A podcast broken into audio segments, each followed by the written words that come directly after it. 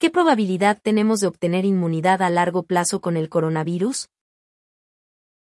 Nuevas investigaciones revelan que incluso, si una persona se infecta de coronavirus, esto no garantiza que no podría padecerlo de nuevo. No es posible negar que el virus SARS-CoV-2 es el coronavirus al que hoy en día se le presta mayor atención alrededor del mundo.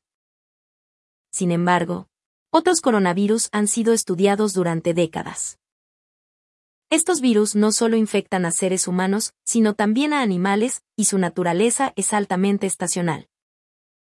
Investigadores han analizado cuatro especies de coronavirus estacional durante los últimos 35 años, y han encontrado que la reinfección es muy frecuente.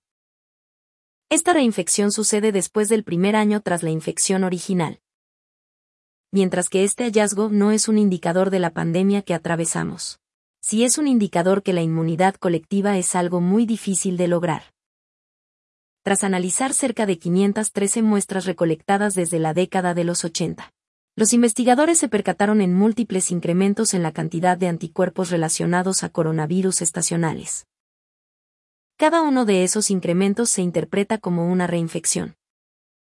Los coronavirus estudiados fueron HCOV-NL63, HCOV-229-E, HCOV-OC43 y HCOV-HK1.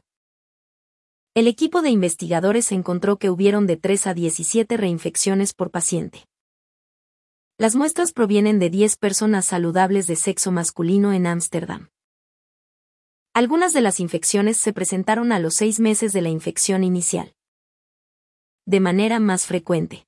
Estas infecciones se presentaron al transcurrir un año. Esto apunta a que la inmunidad colectiva tiene muy poca duración.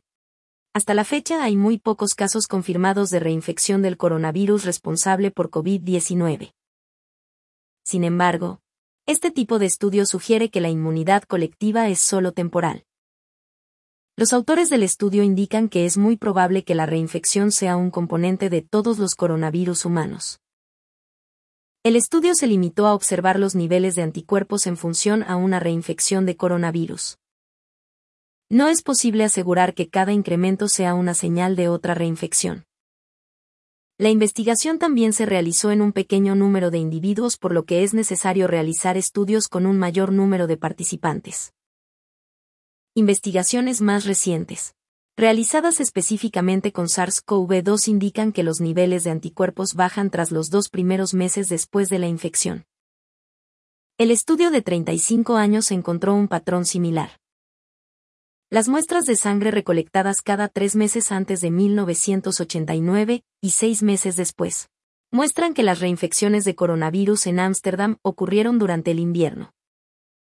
Esto se asemeja a otras investigaciones relacionadas a coronavirus que muestran una reducción en los casos durante el verano.